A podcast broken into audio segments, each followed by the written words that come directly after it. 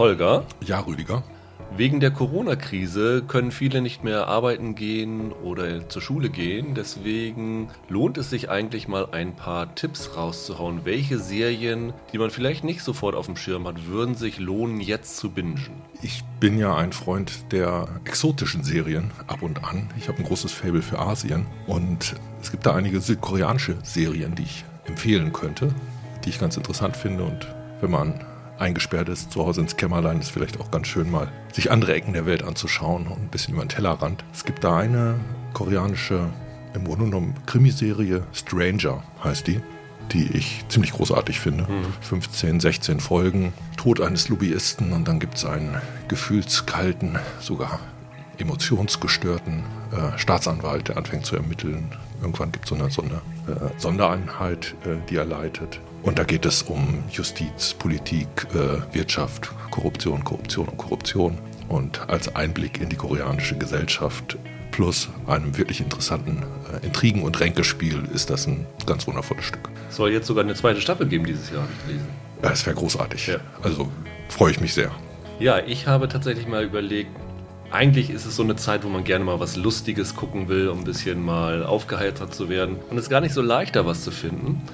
Aber zum Beispiel gerade ist die dritte Staffel von einer amerikanischen Serie namens On My Block gestartet. Mhm. Das ist so eine Teenager- Serie mit äh, afroamerikanischen Teenagern, die auf gewisse Weise Probleme haben, die jetzt für Deutsche jetzt nicht so alltäglich sind, Gangkriminalität und sowas alles. Aber in solchen Serien gibt es halt einfach zeitlose Probleme, ob es nun Romanzen sind oder irgend sowas. Und ähm, die macht tatsächlich richtig viel Spaß. Gibt es bei Netflix. Äh, Stranger ja übrigens auch bei Netflix. Mhm, stimmt. Und kann man wirklich gut gucken. Sind Halbstünder, machen Spaß, ist jetzt nicht zum Schenkelklopfen, aber ist, ist echt toll. Und dann habe ich noch was gefunden, eine Serie, die heißt Great News. Die spielt im Nachrichtenbusiness und ist in den USA im klassischen Fernsehen gelaufen. Gibt es bei uns auch bei Netflix. Zwei Staffeln. Geht um eine Reporterin, die beim Fernsehen arbeitet und ihre Mutter auf einmal als Praktikantin in die Firma bekommt. Ist auch jetzt nicht ein Riesenbrüller, aber es sind jede Folge zwei, drei Lacher dabei. Ist produziert unter anderem von Tina Fey, mhm. wurde dann nach zwei Staffeln abgesetzt. Aber mir hat tatsächlich Spaß gemacht, ein bisschen zu schauen und das ist vielleicht was, was so mal eben zum nebenbei weggucken ganz nett sein könnte. Habe ich da nie was von gehört. Siehst du? Ein Tipp für dich. Danke.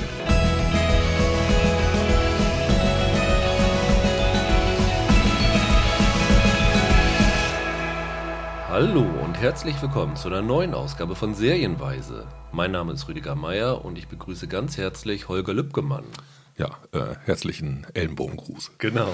Wir haben uns zu einer der Corona-Party, würde ich es nicht nennen, zu zweit ganz gesittet unter Berücksichtigung aller Gesundheitsvorschriften zwei Meter auseinander auch gesetzt, um hier zusammen heute über The English Game zu sprechen, die seit heute bei Netflix verfügbar ist Sechs Folgen gibt es. Es ist eine Serie, die nicht um die Entstehungsgeschichte des Fußballs geht, wie es irrtümlicherweise, glaube ich mal, so am Anfang mhm. vielerorts geschrieben wurde, sondern um den Beginn des Profifußballs. Spielt im Jahr 1879 und dreht sich um ein Städtchen im Norden Englands. Darwin heißt es, wo der Fabrikbesitzer, dem die auch das Fußballteam gehört, also er ist Präsident des Ganzen, ähm, sich zwei Arbeiter aus Schottland holt und die in seiner Firma in Anführungsstrichen arbeiten lässt, aber tatsächlich werden sie dafür bezahlt, dass sie Fußball spielen, weil sie herausragende schottische Spieler sind. Und er versucht mit diesen Spielern den britischen FA Cup das war damals in der Zeit das Größte, weil es die Premier League oder zumindest ein Äquivalent der Premier League, glaube ich, erst 1888 so gegeben hat. Und die Serie ist so ein bisschen so ein, auf der einen Seite so ein Klassenkampf zwischen den aufstrebenden Arbeiterteams und den etablierten, reichen, in Anführungsstrichen wieder Gentleman-Teams von so ähm, reichen, aristokratischen oder studierten äh, Leuten, die seit Jahren den Fußball dominieren, kann man so sagen. Genau, dazu muss man vielleicht wissen, dass der Fußball und das Regelwerk eigentlich an den Universitäten so ein bisschen entstanden ist. Mhm. Also ich glaube, Oxford waren die Vorreiter, was äh, Fußballregeln anging. Und die Geschichte, die der erzählt wird, ist deshalb so eine, so eine Standesgeschichte, weil in den Anfängen im Grunde genommen Fußball noch so ein Adelssport war, der von der englischen Upper Class und den berühmten Internaten so, so ein bisschen abhing. Und ähm, dass es zu einem Arbeitersport wurde, kam in der Zeit erst auf. Und diese Rivalität zwischen den Klassen, abgebildet in unterschiedlichen Teams, ist eigentlich so ein Leitmotiv, das durch diese Miniserie sich zieht. Und dieses Leitmotiv kennt man aus vielen anderen Serien auch. Das ist auch kein Zufall, denn die Serie wurde gemacht von Julian Fellows, der ja wahrscheinlich die meisten kennen es mittlerweile Downton Abbey äh, gemacht hat. Vorher hat er auch Gosford Park gemacht, wo er die gleichen Sachen bearbeitet hat. In dem geht es halt wirklich in seinen, fast all seinen Stoffen um den Konflikt zwischen ja, Unterschicht und Oberschicht. Da kann er auch gut von erzählen, weil er selber zur britischen Oberschicht genau. gehört. Er ist, ist er sogar ein Lord? Lord glaube, ne? Fellows of West Stafford. Genau, er gehört, zum, er gehört sogar zum britischen Oberhaus, meine ich. Ja, sitzt für, für die Tories im House of Lords. Genau. Und da kommen wir vielleicht auch schon gleich zu dem Punkt, weil wenn man erstmal hört, es ist eine Serie, die geht über Fußball, da denkt man, ja, okay, eine reine Männerserie, wenn man das so sagen kann überhaupt. Ich, ich bin ja der Meinung, es gibt nicht die reinen Männerserien und die reinen Frauenserien, aber tendenziell wird es sich schon eher an Männer ähm, wenden. Also wir haben jetzt alle sechs Folgen mhm. gesehen, beide. Findest du, wenn du die Serie siehst, dass das so haltbar ist? Ach, ich finde, eins der Probleme der Serie ist gerade, sich zwischen die Stühle zu setzen. Für eine Historienserie, der es eigentlich um den Hintergrund der Zeit geht, ist zu viel Fußball drin. Und für eine Fußballserie ist zu viel anderes Gedöns drin. Ja. So. Und das macht es ein bisschen schwierig. Ich finde, das ist sogar, diese Unentschiedenheit zieht sich in einem Maße durch, dass man sich zwischendurch auch fragt, wo will er denn jetzt eigentlich hin? Was ist denn das Erzählinteresse? Mhm. Ähm, weil so ein richtiges, akkurates Historienstück ist das ja nicht. Also dafür ist diese Erzählung zu stark gefärbt alle Hauptfiguren haben irgendwie noch einen Liebesplot nebenher laufen. Das nur als Beispiel. Ja. Bisschen schwierig, das einzuordnen. Also ich habe die erste Folge gesehen und habe gedacht, ja, das ist schon eine reine Fußballserie. Ich fand so bei der ersten Folge kriegt man so den Eindruck. Ich fand auch kritisch bei der ersten Folge, dass die weiblichen Figuren sehr schmückendes Beiwerk mhm. eigentlich nur mhm. waren.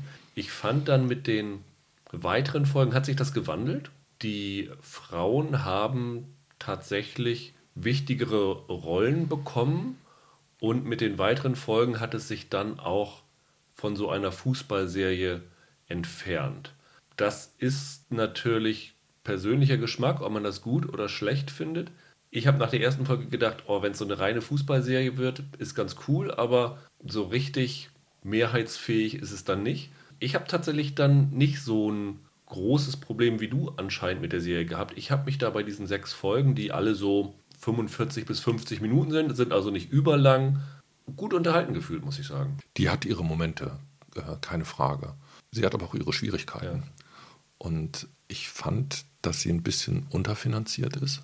Okay. Mhm. Es gibt so eine Andeutung, dass äh, Fußball da gerade aufbricht, so eine Art Massensport zu werden. Ja. Dass die Zuschauer plötzlich eine Einnahmequelle sind, dass Massen irgendwie in, den, in diesen Städtchen, aus denen die Mannschaften kommen, eigentlich ihnen die Daumen drücken und darauf warten, dass Ergebnisse per Telegraph durchgegeben werden. Und mir waren die Massen immer ein bisschen zu klein. Ja, das stimmt. Also es wird hier irgendwann gesagt, ja, 3000 Zuschauer sind dabei und die hatten eine Stehtribüne dort, wo 200 Leute vielleicht drauf standen und das war es so halbwegs. Also es sah ein bisschen aus wie ein Kreisligaspiel. Äh, mit 200 Leuten bist du schon, äh, greifst du schon sehr hoch. Ja. Ich habe schon Bratwürstchenstände gesehen, an denen mehr los war als da auf der Tribüne. Das ist ja auch immer ein Problem dieser Historienfilme, dass du oft das Gefühl hast, ähm, die haben jetzt zwei, drei Straßenzüge, da ja. können sie die Kamera draufhalten und ernsthaft behaupten, okay, das ist jetzt 1870, 1880. Ansonsten müssen sie sehr viel investieren in Ausstattung,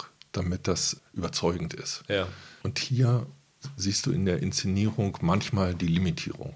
Also immer wenn jemand unterwegs ist, siehst du eigentlich nur eine Eisenbahn von oben, äh, irgendeine schöne Dampflok ja. oder eine Kutsche allein auf weiter Flur. Es gibt da keine Straßen, die man herrichten konnte, die nach der Zeit aussahen und es gibt keine Gebäude am Wegesrand. Die fahren immer so ein bisschen durch Natur und das war für mich schon so ein Zeichen dafür, okay, das, äh, wir haben jetzt drei Straßenzüge, in denen das gedreht wird und alles darüber hinaus ist ein bisschen schwierig. Also es ist tatsächlich so, dass es, was man so bei solchen Serien erwartet, also jetzt gerade letzte Woche haben wir über Freud gesprochen, da gab es ja dann diese, ich nenne es mal Drohnenaufnahmen von mhm. oben, mhm. wo du dann aber so ein CGI-Städtchen hast, das auf alt getrimmt worden mhm. ist. Sowas gibt es hier nicht, mhm. was ich aber gar nicht schlecht finde, weil diese CGI-Sache finde ich immer ein bisschen, bisschen blöd. Es gibt so eine Szene, wo, ist auch sogar im Trailer, du hast eben schon von der Eisenbahn gesprochen, wo ähm, jemand mit der Eisenbahn zu so einem Arbeiterschädchen reingefahren kommt und dann siehst du so, so ein altes, ich weiß gar nicht, ist so ein Fabrikgebäude, mhm. ein relativ hohes. Das fand ich sah sehr cool aus. Aber davon gibt es tatsächlich relativ wenig. Mhm. Also die Serie spielt sehr, sehr viel innen, was für eine Fußballserie erstmal überraschend ist. Du hast den Club, nenne ich es mal, wo diese Old Etonians, das ist so diese Elite-Klasse, die Fußballmannschaft von dem Eton College, wo die immer ihr großes Gala-Dinner mhm. haben. Dann hast du die Kneipe, wo die, wo die Fußballmannschaft von Darwin die Arbeiter. Die Arbeiter sich die Birne dicht hauen. Und dann hast du noch die Baumwollfabrik, in der sie arbeiten. Und noch ein paar Wohngebäude von innen, wo du auch, auch nicht so viele Räume hast. Was aber insofern passt, weil das natürlich meistens weniger Vermögende waren, die natürlich auch nicht viel Platz hatten. Aber so tatsächlich so Straßenzüge, vor allen Dingen nicht so lange Straßenzüge. Ne? Du hast vielleicht dann zwei Häuser oder so mal. Die gibt es tatsächlich hier nicht. Also es ist jetzt nicht The Crown, was du hier zu sehen ja, bekommst. Genau. Und äh, das hat für mich aber auch ein bisschen was mit der Erzählung zu tun. Mhm. In dem Moment, wo ein historischer Umschwung stattfindet und du zwei unterschiedliche Milieus schildern willst. Das ist ja im Grunde genommen der Fall mit dieser Upper Class und mit diesen Arbeitern. Da muss ich diese Milieus auch zeigen können. Mhm. Und dieses Zeigen der Milieus ist sehr runtergebrochen. Das ist halt auf der einen Seite die Kneipe, auf der anderen Seite im, im Grunde genommen dieses Denieren der Upper Class. Das ist die Arbeit in, in dieser Halle, wobei die nur so am Rande stattfindet. Wobei diese Halle tatsächlich relativ gut ausgestattet ist. Ich, ich weiß nicht, wo sie das gedreht haben, aber da gab es relativ viele Weber-Arbeitsplätze eigentlich. Ne? Ja, mir ging es jetzt nur um dieses, dieses Kontrastieren, dass ja. man das Gefühl hat, es gibt immer so äh, einen Ort, der jetzt meinetwegen für die Arbeiter stehen soll. Und bei Upper Class ist dann halt das Hinterzimmer einer Bank, wo die Hauptfigur, die die äh, Upper Class symbolisiert und sein Vater in so einem bisschen Familienkonflikt mhm. Hinterzimmergespräche führt. Auch das äh, war für mich ein bisschen so eine, so eine geschlossene Welt. Ne? Äh, die versuchen so eine, so eine äh, Dualität die ganze Zeit durchzuhalten, dass es für jeden Ort auf der einen Seite ein Äquivalent auf der anderen Seite gibt. Und das war mir, glaube ich, ein bisschen statisch. Ich hätte da äh, lieber so eine, so eine offenere mhm. Welt gehabt. Und der Ort, wo sie dann zusammenkommen, ist halt der Fußballplatz, wo ist die beiden Welten kollidieren. Genau. Und da fragt man sich auch erst, das soll ein Fußballplatz sein. Aber ich glaube, das ist tatsächlich historisch relativ ak akkurat. Du hast dann, die Tore sind einfach nur Latten. Drei, ja, drei, drei, drei Latten, Latten, die sie zusammengezimmert haben und äh, dahinter noch zwei Latten zum Abstützen, dass es nicht nach unten umfällt. Es gibt keine Netze oder mhm. irgendwas. Mhm. Ähm, es wird natürlich mit dem Lederball gespielt und es sind teilweise Rübenacker, muss man sagen, da. Äh, flache Wiese tut ja. es, so ungefähr. Also wir haben damals äh, auf besseren Plätzen gespielt, selbst in den unteren Klassen. Ah, bei uns die Kirchwiese hatte leider, war leider so ein Abhang. Das war eine Schwierigkeit, ganz besondere Art, dort gepflegten Fußball zu spielen. Ja, Fußball. Vielleicht können wir da, oder lass uns doch mal erstmal kurz nochmal auf die Protagonisten der Geschichte eingehen. Genau. Also ich habe ja eben schon erzählt, es geht halt um diese beiden Profifußballer, die dort geholt werden nach Darwin. Wobei eine Anmerkung, sind wirklich beide Profis? Ja, sind beide Profis. Mhm. Werden auch in allen historischen äh, Quellen als die ersten beiden Profis bezeichnet, die bezahlt wurden. Okay. Und du hast zum einen den Superstar Fergus Suter, genau. gespielt von äh, Kevin Guthrie, der, ich glaube, in erster Linie ein Theaterschauspieler ist, noch nicht in so extrem viel mitgespielt hat. In The Terror war er in der ersten Staffel einer von den, so eine von den Mann, genau. Es, es gab mal einen Film, Sunshine on Lease. Das ist okay. äh, quasi ein Proclaimers Musical. Ja, I Will Go 500 Miles, wenn sich noch jemand an das Stück erinnert. Mhm. Und da hatte ein, er eine der Hauptrollen. Ah, okay. Das war, glaube ich, auch so ungefähr die einzige Hauptrolle von ihm, die ich, die ich gefunden habe. Ich bin gerade auf seiner Wikipedia-Seite und da steht unter anderem, er war in Dunkirk und hat Highlander 3 gespielt. In Dunkirk gehörte er auch nicht zu den 20 nee. Leuten, die am Anfang genannt werden. Jedenfalls, ja. er hat da einen tollen Schnurrbart, muss man sagen, mit dem er da, den er durch die Gegend führt. Und äh, kommt zusammen mit seinem Kollegen Jimmy James Love, gespielt von James Harkness, auch relativ unbekannter mhm, Typ. Mhm. Das sind die beiden, die dann die Profi-Seite darstellen. Und die Old Etonians werden, es gibt so ein paar Leute, die dabei sind, aber die Hauptfigur ist ein Arthur Kinnard. Genau. Gespielt von Edward Holcroft, den man zuletzt unter anderem in Elias Grace, auch eine andere Netflix-Serie, diese kanadische Margaret ähm, Atwood-Verfilmung, als diesen Dr. Simon Jordan mhm. dort gesehen hat. Und er war in den beiden Kingsman-Filmen dabei. Kingsman-Film. Es gibt noch eine Serienrolle von ihm, hier mit Mark, Mark Rylance, äh, äh, Wolf, Wolf Hall. Hall. Ja, ähm, Wölfe in, im Deutschen, glaube ich, hieß er. Okay, das ist so eine Hilary Mantel-Verfilmung, ja. äh, also großer Historienstoff um Thomas Cromwell. Da hatte er eine der prominenteren Nebenrollen. Mein Problem mit ihm ist ja, dass ich ihn ständig verwechsel mit äh, Matthias Schönerz. Ah, okay. Ich habe den Trailer gesehen und habe gedacht, wieso wird denn die englische Upper Class äh, von einem Belgier gespielt? Muss allerdings eingestehen, es ist mein Fehler. Ja. Es sind zwei unterschiedliche Menschen, Menschen auch wenn sie sich nach meiner Ansicht ein Gesicht teilen. Ja.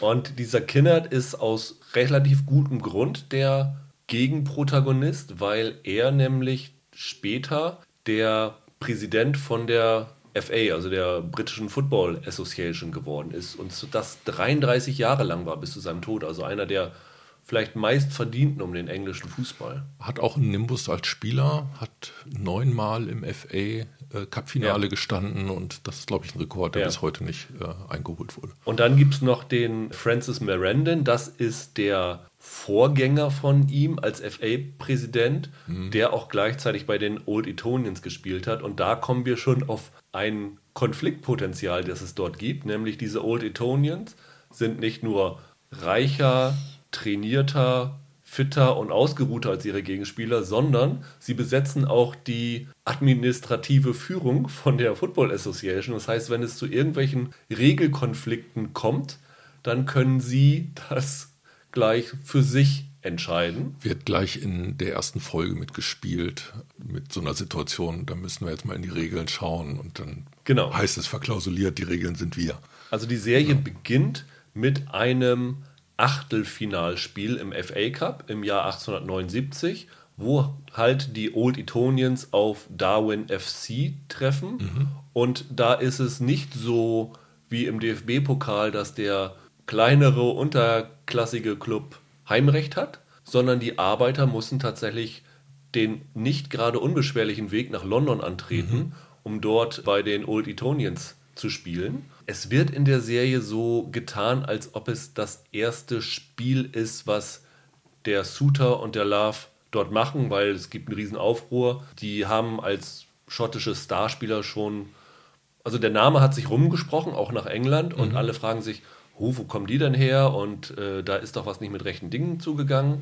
In Wirklichkeit waren sie aber schon vorher. Also das war in der Realität nicht das erste Spiel, was sie gemacht haben. Das ist so ein bisschen eine, eine Freiheit, die sich Julian Fellows nimmt. Da kommen wir nachher auch noch ein paar mehr Fälle zu sprechen. Vielleicht müssen wir da jetzt noch den einen Satz einschieben, ja. dass das nicht alles fiktional ist, ja. sondern diese Figuren halt wirklich ja. auf tatsächlichen Spielern aus der Zeit basieren. Genau, also sind alles wirklich verbriefte Spieler. Es ist auch dieses, dass sie nach Darwin gegangen sind, das ist äh, zumindest am Anfang relativ nah an der wahren Geschichte und auch dieses erste Spiel, was wir sehen, ist mhm. nah an der mhm. wahren Geschichte. Wir spoilern jetzt mal das Ergebnis dieses ersten Spiels. Es ist wirklich 20 Minuten maximal, wo das stattfindet. Es kommt zu diesem Spiel und die Old Etonians sind super dominant gehen mit 5 zu 1 in Führung zur Halbzeit.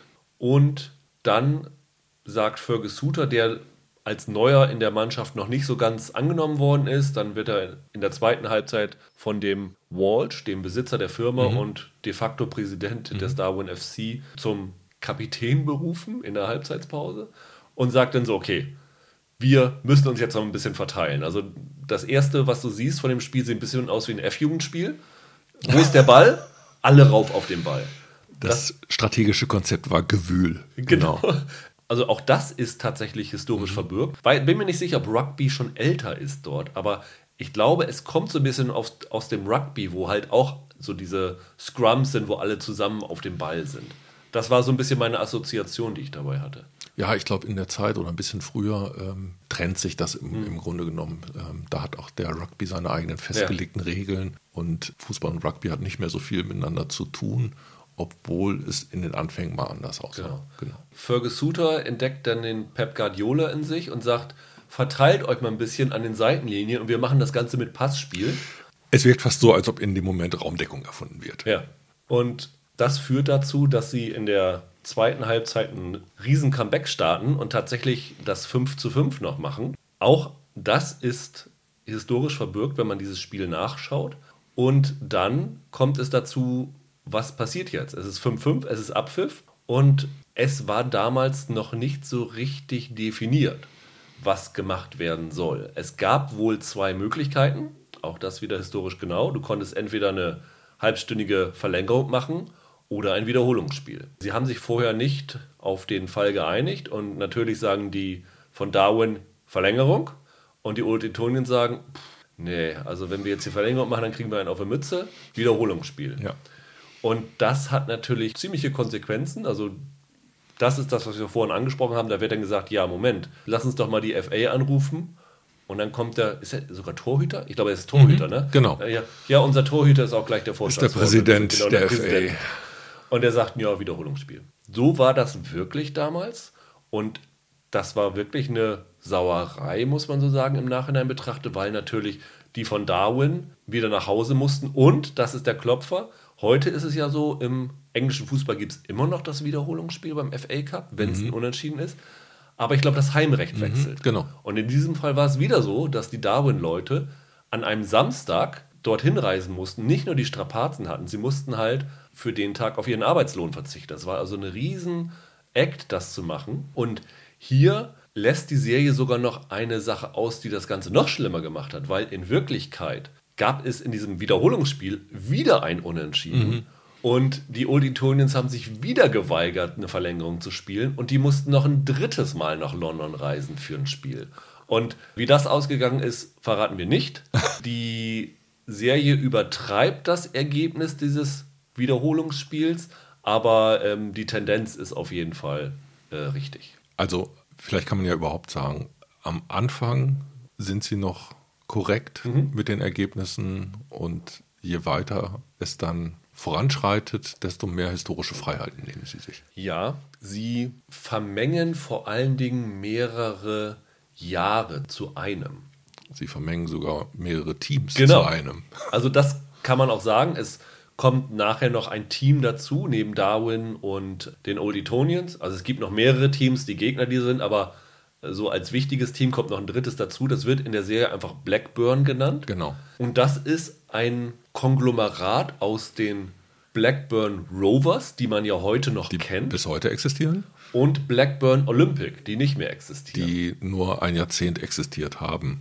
Ja, die 70er, genau. 80er Jahre des 19. Jahrhunderts. Und die werden halt zu einem Team zusammengemixt, was dazu führt, dass dort in diesem Team Ergebnisse stattfinden, die am Anfang zu dem ersten Team gehören mhm. und am Ende zu dem zweiten Team gehören. Also am Anfang ist es, sind es mehr die Blackburn Rovers, am Ende ist es Blackburn Olympic mit den Trikots der Blackburn Rovers. Das ist der Witz dabei, weil die tragen in dem äh, einen Spiel so ein Malteserkreuz auf der Brust. Und das ist die Signatur, die erste frühere von den Blackburn Rovers, weil die Präsidenten des Clubs damals in einer oder beide auf Schulen waren, die von den Maltesern mhm. oder eine enge Verbindung mhm. mit den Maltesern hatten. Wir bewegen uns jetzt ganz tief in der Fußnote für die Fußballhistoriker genau. natürlich. Ne? Aber das ist schon, also das fand ich sehr interessant, wie sie das am Ende dann alles zusammengemixt haben. Der Fergus Suter ist und, und der Jimmy Love, die sind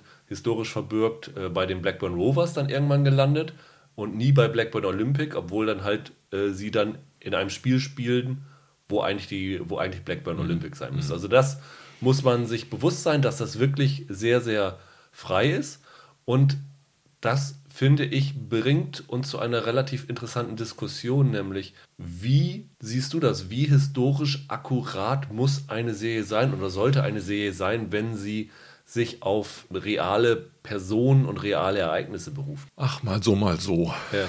Ich glaube ja, dass da viel möglich ist. Ich will da jetzt auch nicht zu streng sein und sagen, das muss alles akkurat sein, weil Dramaturgie so nicht funktioniert. Eine andere Frage ist, ob im Grunde genommen die Serie sich nicht ein Konzept übergestülpt hat, das irgendwann so dominant wird, dass sie deshalb die historischen Ereignisse in ihrem Sinne verfälschen mussten. Ja. So kommt mir das nämlich ja. ein bisschen vor. Und da werden die Drehbuchschreiber ein bisschen so selber Opfer ihrer Prämisse, die sie durchzuziehen versuchen. Und das fand ich nicht ganz geschickt. Ja. Also die, die Zeit, die abgebildet wird, ich kann dir noch nicht mal sagen, welche, wie lange die Zeitdauer ist, die hier ist. Also nach den Ereignissen müsste die Serie eigentlich von 1879 bis 1884 spielen. Es wirkt, als ob sie von 1879 bis 1881 abläuft. Selbst das finde ich schon weit gefasst. Ja. Ich sehe eigentlich nur zwei Jahre.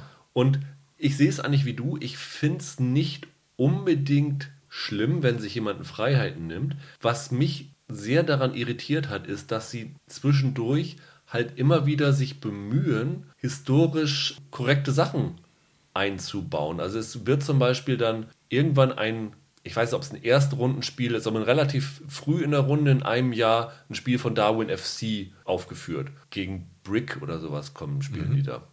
Und das ist tatsächlich auch mit dem Ergebnis, also man kann tatsächlich alle FA Cup-Ergebnisse bis in die Zeit noch zurückverfolgen, mhm. ist dann tatsächlich so, wie es war. Und da denke ich mir, wenn ihr schon abweicht und eine freie Geschichte erzählt, warum versucht ihr dann noch bei äh, irgendwann zwischendurch Spiele einzustreuen, die sich an der Historie orientieren? Das fand ich irritierend. Ja, ein Problem der Serie überhaupt ist, dass sie ein bisschen zu sehr aus dem Heute herausgedacht mhm. ist. Ich finde, da sind ganz viele Themen, die so ein bisschen angerissen werden. Sei es Geschlechterverhältnis zum Beispiel oder Umgang mit, mit Familie oder Selbstverwirklichung im Sport.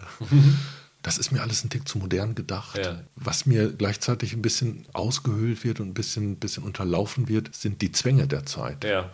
Damit meinte ich auch, dass ich eigentlich ein bisschen mehr Stoff haben will, um die Milieus gezeichnet zu bekommen. Ein Thema, das da, das da unter anderem äh, aufpoppt, ist, dass diese Arbeiterspieler ja überhaupt keine Zeit haben äh, zum Trainieren, mhm. weil sie, keine Ahnung, ihre 14 bis 18 Stundentage haben und ich bin mir nicht sicher, ob damals die Sechstagewoche schon durchgesetzt war. Also die sollten eigentlich auf dem Zahnfleisch gehen. Ja.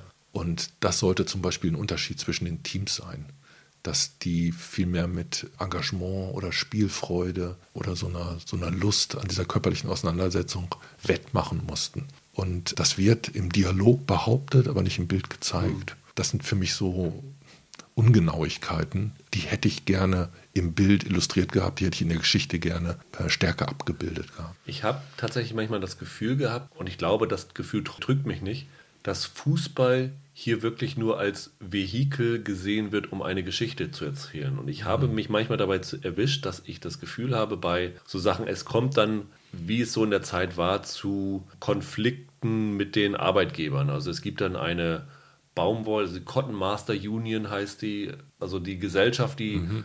ich glaube, sogar Preise diktiert und all sowas, die setzen sich zusammen und sagen, ja, geht uns nicht so gut, wir müssen jetzt mal die Löhne der Arbeiter kürzen. Ja, das ist ein bisschen wie so eine Gilde-Sitzung. Ja, genau, genau, Gilde ist ein gutes Wort. Und immer wenn es sowas gibt, hatte ich das Gefühl, dass Julian Fellows in seinem Element war. Das mhm. ist das, mhm. was er eigentlich erzählen wollte. Und der Fußball ist nur ein notwendiges Drumherum, um es vielleicht auch massenkompatibler zu machen. Ja, ich bin da ganz hin und her gerissen. Ich kann bis heute nicht genau sagen, was das Haupterzählinteresse dieser, dieser Miniserie war. Als Historienstück reißt es äh, so einen Konflikt an, der eigentlich auf den Bierdeckel passt.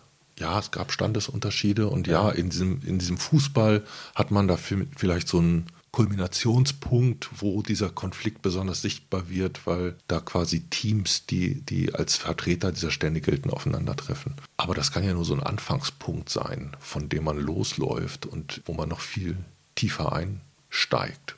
Und das sehe ich nicht so richtig. Hm. Das, das kommt dann eigentlich nicht. Es ist sicherlich keine tiefgründige Analyse von den damaligen Standesverhältnissen. Dafür ist vielleicht auch eine Miniserie nicht das richtige ja, Medium. Das stimmt, das stimmt. Downton Abbey, ich weiß nicht, hast du Downton Abbey gesehen? Ein paar Folgen. Also ich habe einen ja. Eindruck davon, aber ich habe Eaton Place gesehen. also ich habe Downton Abbey tatsächlich zu komplett gesehen, auch wenn es irgendwann zwischendurch ziemlich ins Absurde abgedriftet ist. Aber der Vorteil war halt, Du hast über, ich glaube, sechs Staffeln waren es und äh, jetzt den Kinofilm, den ich noch nicht gesehen habe. Aber du hast halt Figuren auf beiden Seiten, die du wirklich sehr, sehr lange, über sehr lange Zeit begleitet hast und dann auch ein viel größeres Gespür und Gefühl für die Alltagsprobleme gehabt hast, die sie plagen. Das hast du hier natürlich nicht. Es wird angerissen, es bleibt zwangsläufig ein bisschen oberflächlich, aber wie ich vorhin schon gesagt habe, ich fand es in diesem Fall nicht so schlimm. Also ich habe mich gut unterhalten gefühlt und ich habe tatsächlich, nachdem ich diese Serie gesehen habe, das Gefühl, dass ich ein bisschen besser diese Zeit verstehe, mhm. in der das spielt. Und mhm. es war für mich auch so ein Anstoß, um mich mehr vielleicht ein bisschen mit dieser Zeit zu beschäftigen. Und in, in diesem Fall tatsächlich sogar gar nicht mal der Anstoß, um mich mehr mit dem Fußball zu beschäftigen, auch wenn ich dann diese Ergebnisse recherchiert habe, sondern ich fand es tatsächlich dann ganz interessant, die Rolle der Frau in dieser Zeit zu sehen, das war irgendwie das, was mich am meisten dann angesprochen hat bei mhm. dem Ganzen. Interessant. Ähm, wie zufrieden warst du denn mit den Schauspielern? Also wir haben den Cast ja so ein bisschen angerissen bisher. Ich fand den Edward Holcroft und den Kevin Guthrie super. Okay. Die haben mir richtig gut gefallen. Okay. Ich, mit wem von den beiden hattest du Probleme? Mit beiden auf ihre okay. Art. Die machen ihre Sache nicht wirklich schlecht. Ja. Und diese Figuren gewinnen durchaus auch im Laufe der Folgen. Aber also auf meinem Notizzettel stand irgendwo der Schönling und das Schaf. ähm, der Schönling wäre dann der junge Lord. Genau. Der für meine Verhältnisse ein bisschen zu langhaarig und unrasiert war. Lord Footleroy. Arthur heißt ja, er mit Vornamen. Der, der, Nachname ist mir jetzt Kinder. gerade im Fall. Kinder, genau. Also das ist so eine Figur, die ist für mich so ein bisschen zu modern gedacht gewesen, genau ja. das, was, was ich gerade gesagt habe. Und ich habe den erstmal ein bisschen als so ein Schönling wahrgenommen. Die, der war so ein bisschen flach. Der hat dann gegen Ende der zweiten Folge, gibt so den ersten Aha-Moment, wo er so ein bisschen so eine Duftnote setzt, sage ich mal, und auch sofort in der Achtung seiner Frau steigt. Das ist auch eine, ein, ein Subplot, der, äh, der interessant ist. Die, die Figur nimmt von allen die interessanteste Wandlung. Ja, das kann man sagen. Das kann man sagen. Und bei seinem gegenüber bei diesem ähm, Star, der Arbeiterspieler Fergie Sutter, der bleibt für mich als Charakter eigentlich ein bisschen im Unklaren.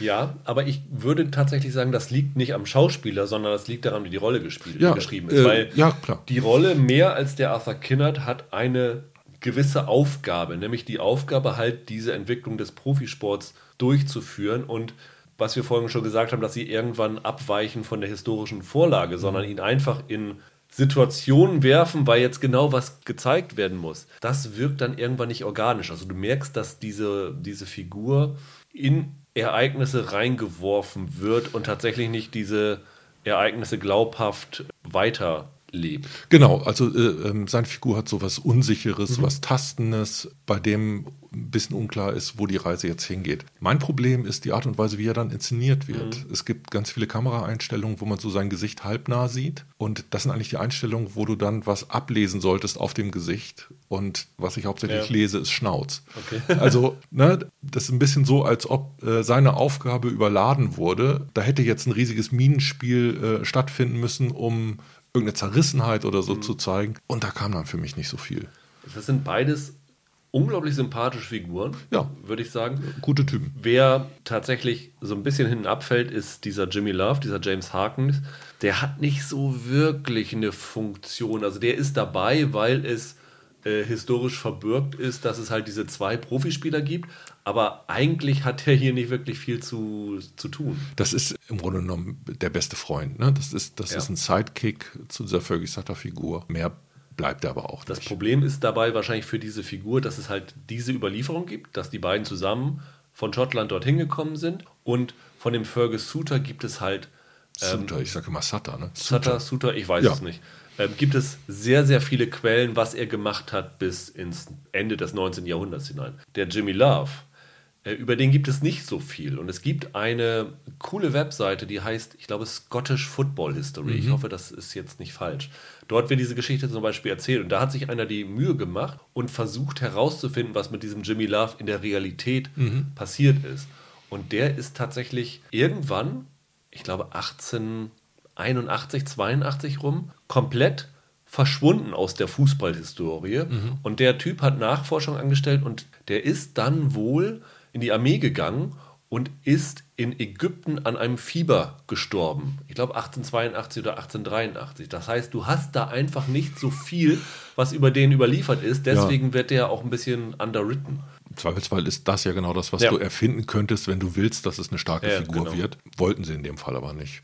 Stattdessen haben sie sich sehr konzentriert auf die Frau von äh, Lord Kinnard Genau. Das- Margaret Almer. Almer heißt sie hier, gespielt von Charlotte Hope. Aus Game of Thrones. Ach, echt? Das ist die Gespielin von Ramsay Bolton. Ah, okay. Ähm, da kennt man die her. Ja. Es gab übrigens, äh, Klammer auf, noch eine andere Game of Thrones Darstellerin. Hast du die auch erkannt? Hatte ich jetzt nicht parat, nein. Die Mutter von Sutter ist die irre Schwester von hier Mama Stark. Okay. Äh, die immer dieses Kind säugt und die, Die, die Schwester von die Schwester. Catherine Stark, ja. Genau. Also das war ja so in den ersten Staffeln Ja. von Game of Thrones so ein ganz interessanter Auftritt. Und hier läuft die sowas von im Hintergrund mit. Also ähm, ich glaube, die hat zwei, drei Sätze und ich musste immer wieder denken, kennst du doch? Ja, okay. Also für die Game of Thrones Fans Ja. sind äh, zwei Darstellerinnen in dieser Serie. Bei den äh, Kinderts, bei der Familie, äh, nehmen sie sich auch ziemliche Freiheiten raus. Das ist so ein, auch eine relativ wichtige Handlung, nämlich die beiden wünschen sich sehr ein Kind und haben ein Kind verloren. Es wird nicht genau gesagt, ob es eine Totgeburt ist. Ich glaube eher, das Kind hat wohl schon gelebt und ist dann relativ wahrscheinlich plötzlicher Kindstod oder irgendwas gehabt. Und ich meine, in der Zeit, wo das spielt, hatten die beiden tatsächlich schon ein, ein Kind gehabt oder zwei Kinder sogar schon gehabt. Und hier wird es halt so ein bisschen gespielt, die beiden ähm, ringen damit, äh, sie wünschen sich ein Kind und das gibt ein bisschen Probleme, was ehrlich gesagt relativ plump inszeniert wird. Also in den ersten Szenen, wenn du die beiden siehst, geht die Kamera immer ganz auffällig groß auf Kinder, wenn sie irgendwo gerade zusammen sind, bevor du überhaupt weißt, dass, es, äh, dass das ein Konfliktpunkt ist. Das fand ich nicht besonders gut inszeniert. Wir haben bisher in unserer Erzählung alles ein bisschen zugespitzt auf Fußball Ja. und die Protagonisten. Es gibt noch einen ganzen Teil der Serie, der sich um Beziehungen letztendlich Mhm. dreht. Ich hatte das vorhin schon angedeutet, dass alle äh, Hauptfiguren irgendwie noch eine äh, Liebesbeziehung mitlaufen haben. Mhm. Und diese Nebenfiguren, die als Wunschpartner oder Ex-Partner oder beinahe Partner eingeführt werden, werden auch nochmal untereinander verkuppelt. Also es gibt dann den Präsidenten Mhm. Also nicht, eines nicht liebestechnisch verkuppelt, sondern mit ähm, Handlungen verkuppelt untereinander. genau ineinander in Beziehung gesetzt. Die Leiterin eines Frauenhauses taucht auf, die dann gleichzeitig die Frau ist vom Präsidenten des dritten Fußballclubs, Clubs, der ja. eingeführt wird. Der hat wiederum Eine Dienerin, sagen wir mal. irgendwas, was Genau. im Gesindehaus lebt. Die wiederum als Love Interest von, äh, Suter. von Suter eingeführt wird. Also, oh, das, ist, das war mir echt ein bisschen viel. Ja. Da knirscht es schon so ein bisschen im Gebälk. Das ist jetzt nicht elegant geschnitzt, sondern mit grober Axt. Klar. Aber das ist wahrscheinlich auch wieder ein Problem von dem Konstrukt Miniserie, dass du da halt gezwungen bist, die relativ schnell miteinander in Verbindung zu setzen, weil du sonst einen Handlungsstrang hast, der komplett verloren da liegt. Wenn du eine Serie hast, die über mehrere Staffeln erzählt ist, dann kannst du diese Figuren später mal zusammenbringen, organischer zusammenbringen. Ähm, das ist tatsächlich was, was ich so einer Miniserie verzeihen kann. Ja, äh, ich würde es verzeihen, wenn es ein Handlungsstrang wäre, bei dem ich das Gefühl habe, sie brauchen ihn. Und ich glaube, ein, zwei dieser Figuren hätte man einfach rausschreiben können, ohne dass die Serie irgendwie verliert, weil sie für keine Zuspitzung stehen und weil sie gerade nicht sichtbar machen im Verhältnis dieser Stände zueinander. Vielleicht ist es bei mir auch einfach so, dass ich eine Schwäche für solche Stoffe habe. Also es wird ja der Oscar-prämierte Die Stunde des Siegers, der ja auch ähm, um die Olympischen Spiele geht, der ist ja im Nachhinein, hat er viel Hass auf sich gezogen, weil viele sagen, in dem Jahr gab es viel, viel bessere Filme, die den Oscar verdient hätten, mhm. als dieser Film, der äh, mit Vangelis Musik sehr auf die Emotionsdrüse drückt und so. Ich habe den gern geguckt, mir hat der Spaß gemacht. Es gibt auch diese Serie mit David Caruso, als Amerika nach Olympia kam, mhm. habe ich früher als Kind geliebt. Diese Golffilm, das größte Spiel seines Lebens mit Shia LaBeouf, fand ich toll. Also das ist tatsächlich so, ein, da habe ich so einen Sweet Spot für. Vielleicht hat es mir deswegen auch deutlich besser gefallen als dir. Ähm, ich nehme für mich in Anspruch, äh, Sportfilme oder Serien auch gern zu gucken, ja. ähm, obwohl die natürlich immer ein kleines dramaturgisches Problem haben. Ja weil ähm, es sind Heldengeschichten. Es sind Heldengeschichten, in denen gefälligst der Underdog zu siegen hat. Aber für mich ist hier das Entscheidende, ähm, dass es in großen Teilen dann doch eine Historienserie ist. Etwas, was die große Stärke der Briten hier eigentlich ja. ist. Die BBC-Produktionen an Historienstoffen haben eigentlich die Standards gesetzt, die man, die man erfüllen hm. muss. Und ich finde, da kommt das aber nicht ran. Hm. Das ist, ist äh, so ein bisschen mein Problem. Also dir ist das Ganze nicht episch genug. Mir ist das nicht episch genug, mir ist es im Detail nicht genau genug. Ich mache das unter anderem auch ein bisschen am Casting fest. Ja. Ich finde, für Historienstoffe brauchst du auch passende Fratzen. Das ist jetzt so ein bisschen äh, übertrieben, aber ähm, ähm, es gibt so eine, so eine andere Physiognomie. Leute ja. können so ein bisschen zu modern aussehen. Also man muss sagen, für so einen also für Arbeiter überhaupt, also jetzt, ich mache es jetzt gar nicht mal an dem Fergus Suter fest, der ja nun Profi ist, aber selbst die Teamkollegen, die sind nicht so herb, wie man das erwarten mhm. würde von Leuten, die Tag ein, Tag aus 10, 12 Stunden äh, in, der, in der Fabrik arbeiten. Ne?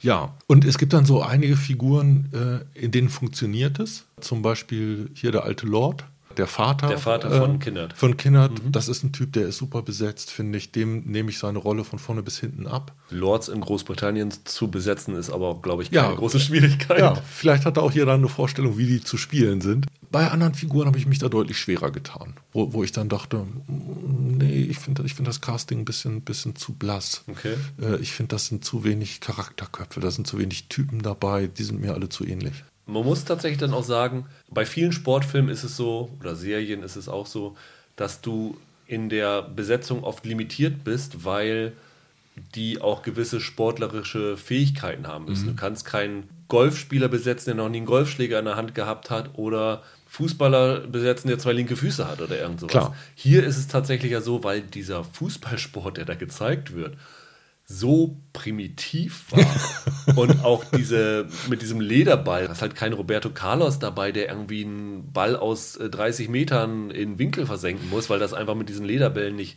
nicht möglich war. Das heißt, da hättest du wirklich jeden besetzen können. Wie fandest du denn die Inszenierung der Sportszenen? Ja, da darf man nichts Spektakuläres erwarten. Halt allein tatsächlich diese Tatsache, dass sie mit so einem fetten, schweren Lederball sind. Ich weiß nicht, äh, das ist ungefähr so, als ob du mit einem Medizinball Fußball spielen würdest. das sieht ein bisschen so aus. Ne? Ja. Da, da kannst du nicht viel machen. Und durch diese Primitivheit der Old Etonians, und das habe ich tatsächlich nachgeschaut, das war ja wirklich so, dass die so ein Spiel gespielt haben, wirklich alle in die Mitte und, und dann äh, mit körperlicher, mit physischer Präsenz sozusagen die Spiele zu gewinnen. Da bist du natürlich limitiert in der Inszenierung der, der Fußballszenen. Du hast da natürlich solche Standardsachen, dann siehst du die Leute laufen und dann grätscht einer rein und der wird einmal mal ein, äh, ein Übersteiger gemacht oder irgend sowas. Anspruchsvoll ist das natürlich nicht inszeniert. Vielleicht noch eine kleine Fußnote für die Fußballfans. Ich glaube, die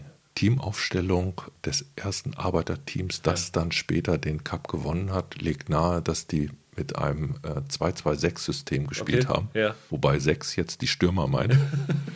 Kann man sich ja ungefähr vorstellen, wie das auf dem Platz aussah. Das waren schon andere Zeiten. Aber ich finde, die Kamera begibt sich ein bisschen zu sehr ins Gewühl mhm. und man hat nie ein Gefühl für einen Platz. Man hat du, du, nie das Gefühl, wo sie gerade zugange du sind. Du hast nie ein Panorama, wo du ich sag mal, taktische Ausrichtung oder sowas sehen kannst. Es ist wirklich immer sehr mitten im Getümmel drin. Also es gibt, glaube ich, eine Drohnenkameraperspektive, ja. die sie sich aufgespart haben für die letzte Folge. Ja. Konnoisseure der Fußballtaktik werden bei dieser Serie auf gar keinen Fall auf ihre Kosten kommen. Aber ich muss sagen, ich bin ja echt erleichtert gewesen, dass sie nicht so diesen üblichen verdächtigen Sachen am Ende sich äh, unterworfen haben, dass das Finale durch den großen Fallrückzieher entschieden wird oder irgend sowas. Also das wäre natürlich völlig unglaubwürdig gewesen. Also ich finde, es passt zu der Zeit. Man muss es halt akzeptieren, dass mhm. die fußballerischen Möglichkeiten sehr, sehr äh, limitiert sind. Ja, aber die müssen Fußball ja trotzdem so inszenieren, dass verständlich ist, warum, warum die das besser sind, die anderen. Die warum das eine Team besser ist als ja, das andere, ja. aber auch, warum das beginnt, ein Zuschauermagnet zu werden. Ja. Warum da eine Faszination drin, äh, drin liegt. Da schrammen sie für mich so knapp dran vorbei. Hm. Das, was so großartig und toll an diesem Sport sein soll, das ist mir nicht stark genug eingefangen worden. Ähm, da hätten sie vielleicht nochmal andere Reaktionen zeigen müssen oder die hätten das vielleicht meinetwegen auch dialogisch auflösen müssen, indem irgendeine Figur erklärt, was denn dieser Fußball für sie als Zuschauer bedeutet. Und das findet nicht so richtig statt. Man hat das so ein bisschen in, den, in der Figur dieser, dieser Clubpräsidenten, aber da gibt es immer nur das kann man im Grunde genommen runterkochen auf den Satz, es beginnt eine ganz neue Ära, wenn wir als Arbeiterteam zum ersten Mal den Cup holen. Mm, ja. Viel mehr ist dann da aber nicht. Ne? Also da bleibt sehr viel Behauptung, wo in der Selbstbeschreibung, also von, von Netflix, was diese Serie eigentlich sein soll, steht genau drin, dass es zeigen will, wie Fußball zum Massenphänomen ja. wird. Ja, ja. Aber warum es zum Massenphänomen wird, kann ich aus dieser Inszenierung nicht, nicht ableiten. Was man aus dieser Inszenierung aber ableiten kann, ist, man, er versteht, woher der Begriff englische Härte kommt. ja, irgendwo habe ich gelesen, dass dieser Titel schon eine Provokation sei, äh, weil die guten Spieler ja offensichtlich Schotten seien. Ja.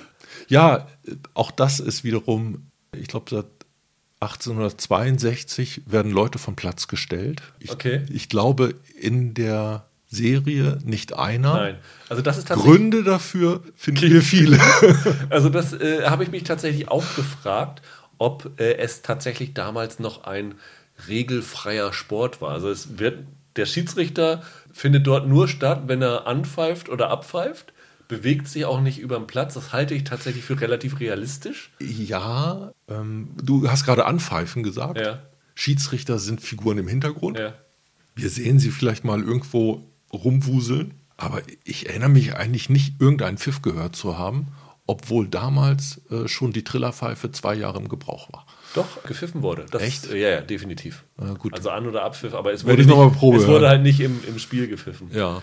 Vielleicht zum Abschluss, weil das gerade ja so eine Diskussion im Fußballsport ist, wenn er dann stattfinden würde, wäre das im Moment so die, die heiße Diskussion. Bevor dann hier die Corona-getriebene Pause kam, war ja die Diskussion geprägt von den Ultras, die gegen der Auslöser waren die Kollektivstrafen, aber der Impetus von dem Ganzen, wo, wo das Ganze also vor, vor Jahren schon losgegangen ist, dem Protesten gegen Hopp, gegen äh, RB Leipzig und sowas alles, das war ja die Kommerzialisierung des Fußballs. Wenn man das Ganze jetzt mal auf diese Serie runterbricht, fand ich das irgendwie ganz lustig, weil du hast auf der einen Seite ganz klar als Helden definiert, Fergus Suter, die großen Arbeiter, die sich diese gegen diese reichen Typen mhm. auflehnen und äh, ihren Underdog-Status zelebrieren und denen mal richtig zeigen, wie Fußball gespielt mhm. wird. Wenn du aber das aus Sicht dieser heutigen Diskussion betrachtest, sind die Helden ja eigentlich die Gentlemen, die Old Etonians, die sich gegen diese Kommerzialisierung des Fußballs verwehren. Ja, ich weiß, wie du darauf kommst. Ich deute es aber ein bisschen anders. Okay. Deren Ablehnung der Kommerzialisierung ist ja im Grunde genommen Besitzstandwahrung. Ja, ja definitiv. Also da geht es ja einfach darum, die können mit ganz anderen Bedingungen Fußball spielen und wollen eigentlich unter sich bleiben und wollen nicht, dass der Pöbel ihren Sport übernimmt. Und so gesehen finde ich super, dass der Pöbel gewonnen hat. und ich kann auch heute damit sympathisieren, dass der Pöbel sagt, jetzt ist aber Schluss mit Kommerzialisierung. Also die Zeiten ändern sich. Ja. Zeiten ändern sich, ist, glaube ich, eine ganz gute Zusammenfassung von dem, von dem Ganzen. Hast du noch was, was du nicht untergebracht hast? Dieser Julian Fellows. Ja. Ich weiß nicht so richtig, was ich von dem halten soll. Also jetzt dieser äh, Downton Abbey-Film war ja auch ein Riesenerfolg. Er hat jetzt noch eine oder zwei Serien in der Pipeline. The Gilded Age, das ist, glaube ich, im New York, äh, im, im, historischen äh, New York angelegt. Die ist ganz oft geschoben worden. Ich glaube, die sollen tatsächlich jetzt 2021 dann tatsächlich mal kommen. Ja, Mal schauen, ob Corona den nicht auch dazwischen fährt. Ja. Also ich weiß, dass da im November letzten Jahres noch Casting-Entscheidungen ja. mitgeteilt wurden. Und Belgravia ist noch so ein anderes äh, historisches Ding, was er äh, in der Arbeit für den Downton Abbey-Sender ITV hat, glaube ich. Ja, also von dem kommt auf jeden Fall noch was. Und eigentlich galt er ja im Moment so als der Mann mit dem goldenen Händchen, was Historienstoffe angeht. Ja. Für mich hat er das bei dieser Serie nicht ganz eingelöst. Ich würde wirklich einfach nur mal gerne sehen, wie es wäre, wenn Julian Fellows sein, seine Zeit mal verlassen würde und eine, einen gegenwärtigen Stoff äh, inszenieren würde. Es würde mich einfach mal interessieren, wie das wohl aussehen ja. würde. Ob er das überhaupt könnte. Ich glaube nicht. Neben den Serien macht er im Moment auch noch eine Adaption von Der Wind in den Weiden. Ja. Ich stelle mir den wirklich so vor, dass der als Lord irgendwo in so einem alten Herrenhaus sitzt, in einem Raum, wo eine riesige Bibliothek ist, wo ganz viele historische Bücher sind. Und dann geht er ans Regal und holt sich dann die, die Chronologie von 1840 raus, guckt dann noch, was ist da Interessantes und dann schreibt er mit einem Füllfederhalter noch seine Drehbücher. So stelle ich mir Julian Fellows vor. Naja, also auch nach dieser Serie würde ich behaupten, dass er von der Upper Class mehr weiß als von der Arbeiterklasse. Ja, definitiv. Also das, das merkt man schon. Dann soll es das für The English Game gewesen sein. Also ich finde, man kann sich gut angucken. Mir hat es Spaß gemacht. Hast du es bereut, geguckt zu haben? Nee, es hat seine Momente. Ja. Äh, ich hasse den Komponisten, habe ich bisher noch nicht gesagt. Okay. Ich fand, das war so Weichspülermusik, ja, ja, die immer so eingesetzt wurde, dass das Gefühl unterstrichen werden sollte. Und unterstreichen meint ihr wirklich Streicher. das war mir ein bisschen, bisschen too much. Aber ähm, nee, die geguckt zu haben, habe ich nicht bereut. Wenn ich ein bisschen backmesserisch bin, und das war ich gerade, ähm, finde ich aber doch einige Sachen, ja. die man daran aussetzen kann. Und es ist, das ist halt der Vorteil, dass es eine Miniserie ist. Es ist jetzt keine Riesen-Act, das Ding durchzugucken. Ne? Also irgendwie vier Stunden, fünf Stunden bist du mit durch kann man mal machen, gerade jetzt, wo man du, ähm, viel Zeit hat. In der Quarantäne, auf jeden ja. Fall. Nächste Woche geht es hoffentlich weiter, wenn nicht hier Corona-mäßig irgendwelche Sachen dazwischenkommen. Dann werde ich mit Roland über The Mandalorian endlich sprechen. Nächsten Dienstag startet ja Disney Plus und ich habe gerade gelesen, sie haben tatsächlich so äh, gemacht, dass sie am Dienstag die ersten beiden Folgen von Mandalorian zeigen und am Freitag, den 27. dann die dritte Folge. Und wir werden dann am 27. über Mandalorian reden, aber vielleicht auch dazu noch über Westworld, die dritte Staffel, weil da, die startet am 30. März bei Sky. In den USA ist sie ja jetzt schon letzte Woche gestartet. Da haben Roland und ich uns ja auch schon damals in so Recaps mit äh, bekannt gemacht. Wir werden tatsächlich dann mal über die Serie allgemein reden. Das könnte auch Spaß machen. Und äh, das ist das Gute jetzt gerade an der Quarantäne. Es kommt jetzt so viel Zeug, weil Disney startet und die ganzen Streaming-Anbieter versuchen da irgendwie gegen zu programmieren, dass du wirklich Ende März, Anfang April jede Menge zum Gucken haben wirst. Bis dahin, ein schönes Wochenende. Macht's gut. Ciao, ciao. Bleibt gesund. Genau, bleibt gesund. Tschüss.